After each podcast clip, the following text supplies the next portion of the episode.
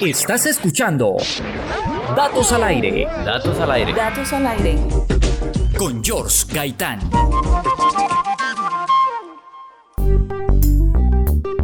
Y hoy le toca el turno a los virus.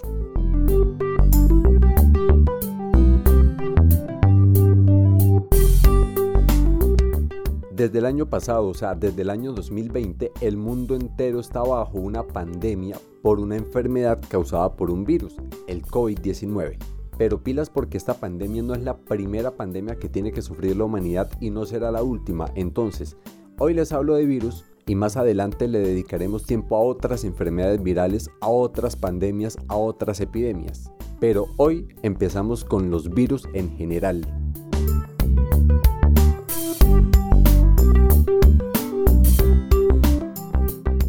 Si vamos a empezar a hablar de virus, lo primero que yo me tengo que preguntar es qué significa virus, o sea, por qué se llaman virus y no de otra forma. Entonces tenemos que empezar a revisar hacia atrás de dónde proviene la palabra virus. Su significado viene del latín veneno o líquido ponzoñoso y ya de ahí de entrada uno no puede esperar nada bueno si el origen de esta palabra significa veneno o líquido ponzoñoso.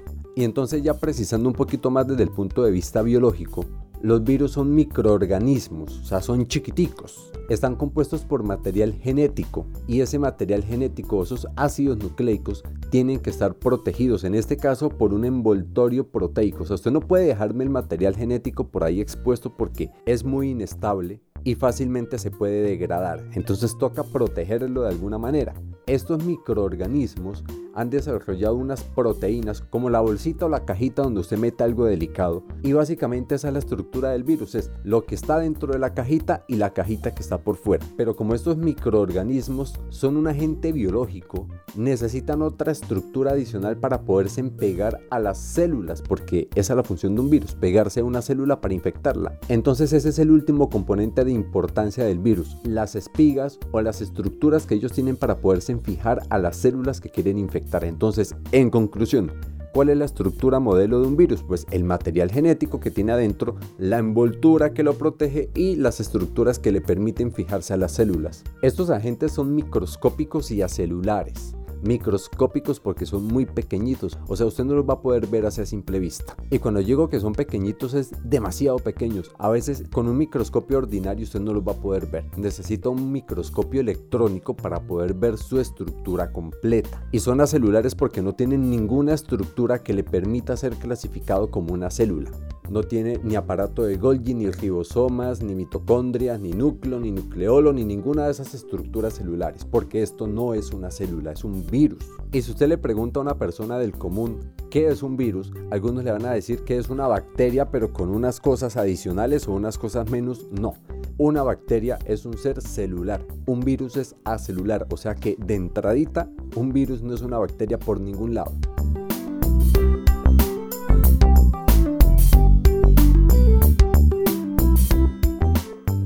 Aquí la discusión más grande es si el virus está vivo o no está vivo. Entonces preguntémonos, ¿qué debe tener algo para que yo lo pueda clasificar como vivo? Aquí tenemos una lista. Para que algo esté vivo, tiene que nacer, tiene que crecer, tiene que producir energía, tiene que alimentarse, tiene que ser capaz de reproducirse, evolucionar, tiene que tener procesos metabólicos, o sea, anabolismo y catabolismo, básicamente que sea capaz de construir tejidos o destruir tejidos, o sea, degradarlos o construirlos. Esos son procesos de anabolismo y catabolismo. Ahora sí miremos si un virus cumple con eso, entonces empecemos. El virus nace si lo vemos desde el punto de vista biológico de lo que estamos acostumbrados a ver como nacimiento, que es un ser sale de las entrañas de otro ser, el virus no propiamente hace eso. El virus es fabricado dentro de una célula y cuando la célula ya está saturada de virus, explota y libera los virus, las partículas del virus. Pero si tomamos eso como nacer, pues podríamos decir que listo, nace, aunque yo diría más que es fabricado. Segundo, miremos si el virus crece. ¿Usted alguna vez ha visto un virus bebé? La foto de un virus bebé o de un virus adulto o de un virus anciano. No, eso no existe. El virus así tal cual es fabricado, así queda durante todo el tiempo hasta que se desactiva. O sea, él no va a crecer. Tampoco va a tener procesos de cambio externo que nos permitan decir este ya es un virus maduro, este es adulto, este está viejito. No, porque no existe la idea de crecimiento dentro de los virus. Y si miramos si produce energía, pues tampoco. O sea, usted como ser humano o cualquier otro animal sí produce energía y de hecho si usted se toca, se da cuenta que hay zonas calientes. Es porque usted está produciendo energía, pero el virus no produce energía. Y si miramos si se alimenta tampoco, o sea, usted puede decir de qué se alimentan los conejos, usted puede decir de qué se alimenta un hámster, de qué se alimenta un león, pero no de qué se alimenta un virus. O sea, ¿cuál es el alimento? ¿Cuál es la dieta o el menú para un virus? No tenemos un menú para los virus, o sea, ellos no se alimentan. Y pues no se alimentan porque no tienen boca y porque no necesitan alimentarse porque no necesitan crecer, básicamente. Y ahora miremos si el virus es capaz de reproducirse.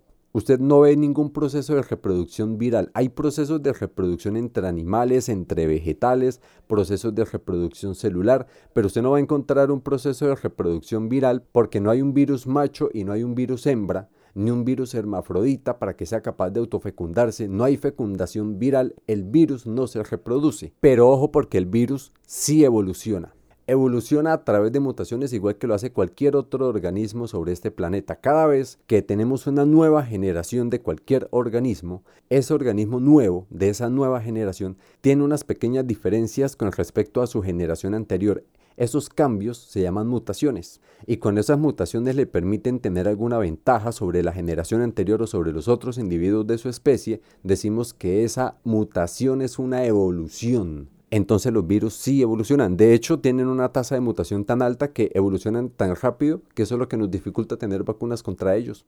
Miremos si los virus hacen procesos metabólicos, o sea, de anabolismo o de catabolismo. Si el virus no crece, pues no hace anabolismo. Si el virus no produce energía, es porque no hace catabolismo no necesita ningún sustrato para degradarlo, para obtener energía de él, entonces no hay procesos catabólicos y tampoco hay procesos anabólicos, o sea, no hay procesos metabólicos dentro de un virus, no hay respiración, no hay digestión. Entonces, haciendo el balance de todo lo anterior, el virus no está vivo. O sea, son más los factores que tiene en contra que los que tiene a favor. El virus no está vivo, pero sin embargo, ¿por qué lo consideramos como un agente microbiano, como un agente biológico? Porque el virus como usted se lo imagina, o sea, si en ese momento yo le digo piense en un virus, estoy casi seguro que se le viene a la mente es la imagen del coronavirus o la imagen del VIH, son los más comunes.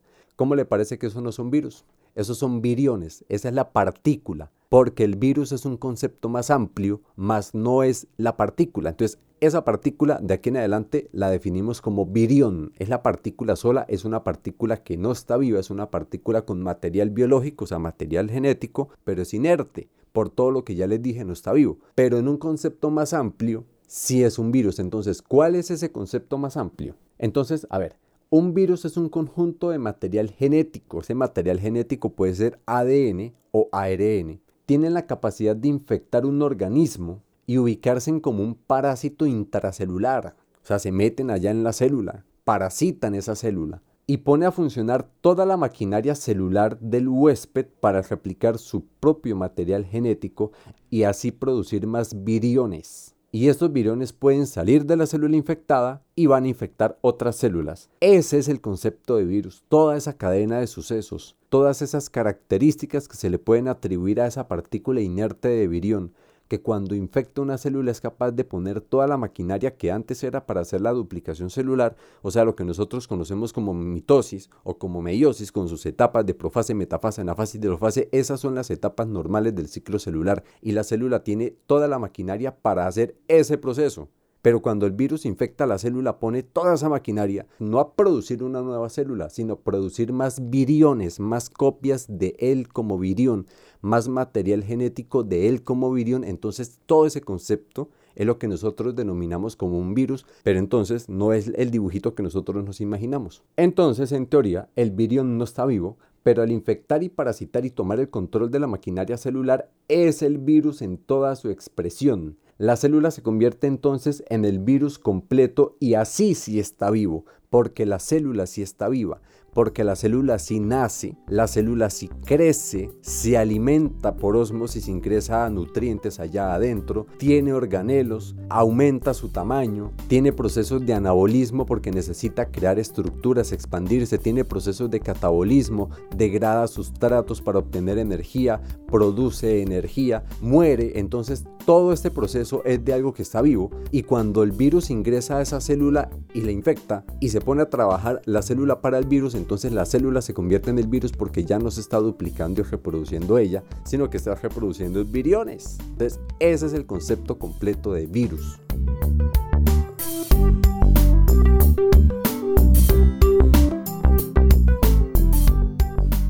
Y cada día aprendemos más de los virus, porque hay virus para animales, o sea, para nosotros, que nosotros somos una especie animal, todos los animales tienen sus propios virus.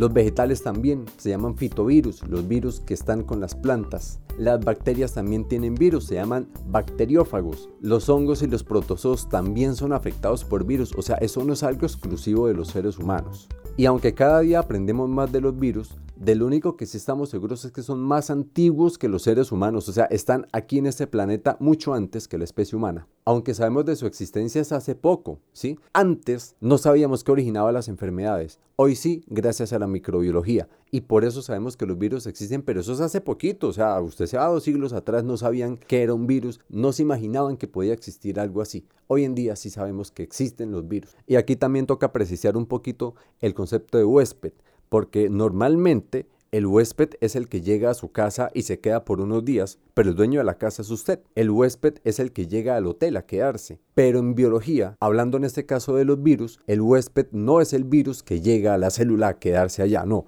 El huésped es la célula y el parásito, el virus, ingresa a su huésped, o sea, ingresa a su célula que va a ser infectada. Aquí es como que se cambian los papeles en el concepto de huésped. Y también nos tenemos que preguntar cómo aparecieron los virus. Aquí tenemos dos teorías. O sea, la primera dice que fueron los que impulsaron la vida y existen antes de que existieran las células. O sea, desde aquella sopa química en donde se generaron los primeros aminoácidos, tuvo que haber algún tipo de transformación y evolución. De pronto ahí en ese proceso aparecieron los virus antes de que apareciera la célula. Pero hay otra teoría que dice lo contrario. Los virus están después de la aparición de la célula porque es que el virus es una expresión de la evolución.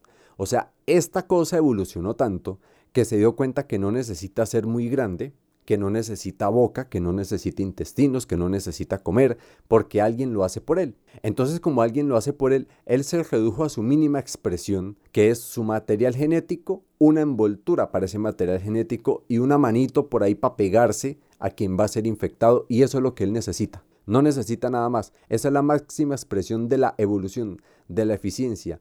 Por lo tanto, un virus apareció después de las células porque se dio cuenta que las células podían hacer todo lo que él necesitaba, entonces solamente necesito infectarlas. Esa es una teoría y bastante interesante, bastante discutible, porque si estamos seguros es que los virus son un factor evolutivo, porque inyectan material genético que puede agregar características al huésped y puede permitirle evolucionar y adaptarse. O sea, el huésped que es infectado recibe un material genético que no es de él y de pronto ese material genético le da alguna propiedad, alguna cualidad que le permite sobrevivir a su entorno o tener alguna ventaja sobre los demás de su especie o tener alguna ventaja sobre los depredadores que lo amenazan y esa ventaja le permite sobrevivir, ahí evolucionó. Entonces los virus pueden ser factores evolutivos. Y si aparte de eso nos damos cuenta que nosotros como seres humanos dentro de nuestro material genético tenemos algo así como entre el 5% y el 8% de, de nuestro genoma humano, de virus. O sea, ¿esto qué significa?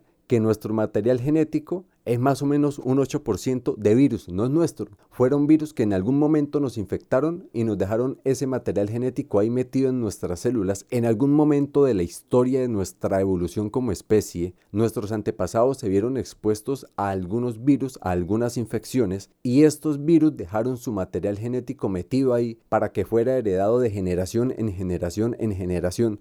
Y el hecho de que usted sea infectado por un virus y sobreviva, significa que usted es un organismo fuerte, bueno, por lo menos fuerte con respecto a los que no sobrevivieron, o sea, los que sobreviven son más fuertes que los que no. Entonces ahí ya estamos aplicando ley de la selección natural, la supervivencia del organismo más fuerte. Entonces los virus ponen a prueba las especies y hacen que los organismos más fuertes puedan vivir y los más débiles se vayan muriendo durante las epidemias. Eso favorece la selección natural. Y si los virus son un factor evolutivo, cuando infectan, o sea, son un factor evolutivo para sus huéspedes, bien sea porque le dejan la carga genética para que le sirva de algo o porque solamente le permite sobrevivir al más fuerte, ellos también tienen que ser un factor evolutivo para ellos mismos. Tienen una evolución constante y acelerada porque ¿de qué depende que ellos evolucionen rápido? Pues de su huésped. Si su huésped es una célula que se duplica muy rápido, ese huésped va a ser buscada por los virus para que los duplique rápidamente. Y cada vez que hace una copia de ese virión, es como si usted estuviera fotocopiando un documento, cada vez que usted fotocopia el documento y fotocopia la fotocopia de la fotocopia de la fotocopia, van apareciendo cambiecitos, se van dañando algunas cositas. Esos cambios pueden ser perjudiciales para el virus porque le quita características y propiedades o pueden simbolizar una ventaja para el virus. Entonces, si simbolizan una ventaja para el virus, cada vez que usted lo duplica con esos errores, la nueva copia va a ser una evolución de la generación anterior.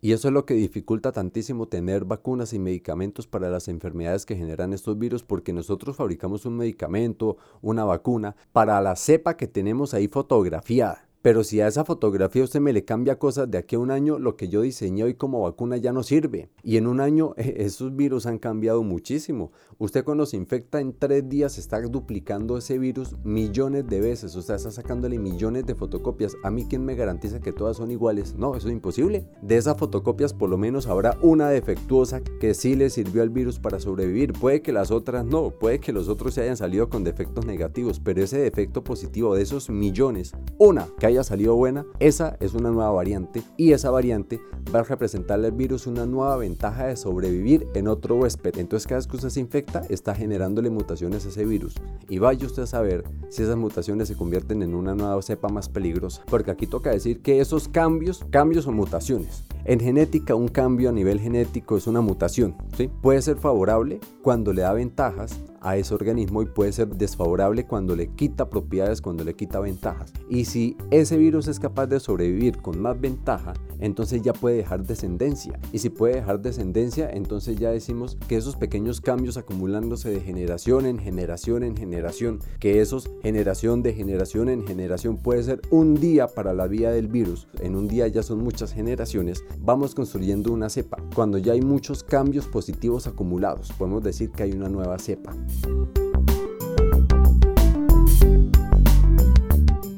Aquí va el dato de la semana. El dato de la semana.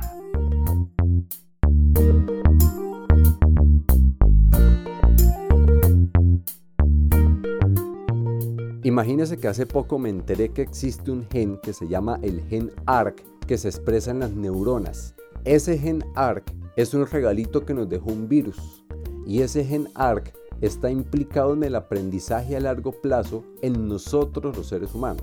Y este gen genera un capsoide de forma icosaédrica que contiene en su interior un ARN que produce una proteína implicada en la memoria a largo plazo de nosotros los seres humanos y de muchos mamíferos más. O sea, nosotros tenemos memoria a largo plazo es gracias a esa proteína, a ese fragmento de ARN que está protegido en una cápsula icosaédrica. Ese regalito nos lo dejó un virus quién sabe hace cuánto. Entonces mirando hacia atrás, en el árbol evolutivo nos damos cuenta que los peces no cuentan con este gen. O sea, la infección por cuenta de este virus se dio después de que en el árbol evolutivo los peces se separaron de los mamíferos. Y después de esa separación en algún momento, un virus infectó a los que serían más adelante los mamíferos y le dejó ese regalito. Ese material genético que era el virus nos lo dejó a nosotros y hoy en día ese material genético codifica una proteína que es la que nos permite tener memoria a largo plazo. Esa separación se hizo más o menos hace 400 millones de años, o sea que de 400 millones de años para acá fue que se llevó a cabo esa infección.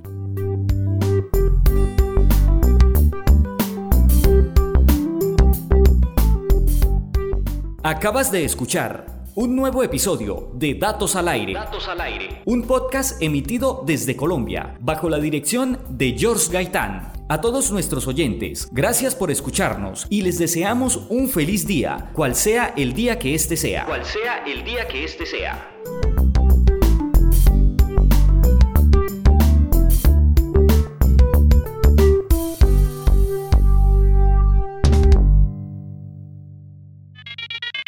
Este podcast se emite desde Colombia para el público de habla hispana en cualquier parte del mundo. Se graba en Indigo Studio con la música de fondo de Kevin MacLeod de filmmusic.io. Se distribuye a través de seis plataformas: Anchor.fm, Spotify, Radio Public, Breaker Audio, Podcast y Google Podcast. Si desea proponernos algún tema para tratar, puede escribirnos a datosalaire.gmail.com.